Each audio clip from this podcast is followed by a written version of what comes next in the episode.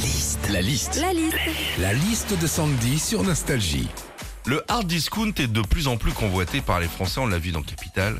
Qu'est-ce qu'on vit quand on va dans un magasin discount La liste de Sandy. Alors déjà, quand tu vas dans un magasin discount spécialisé dans la déco, tu y vas pour acheter un truc euh, bien précis, je sais pas moi, euh, un tapis de bain.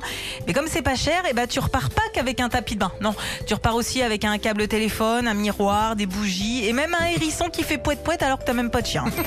Quand tu vas dans un magasin de hard discount aussi, tout est un petit peu mélangé et surtout, il y a tellement de choses que tu t'y perds. Alors des fois, bah, tu demandes de l'aide.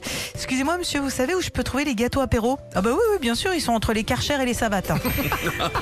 Quand on va dans un magasin discount aussi, on a toujours envie d'acheter bah, des petites bougies, des petits photophores, des petites lampes, des bougies sans bon, des bougies chauffe-plat, des bougies à LED. Ce qui fait que chez toi, même si tu habites à Bordeaux, tu as l'impression d'être H24 à Lyon à la fête des Lumières. Enfin, quand tu vas dans un magasin discount, t'as tout en grande quantité.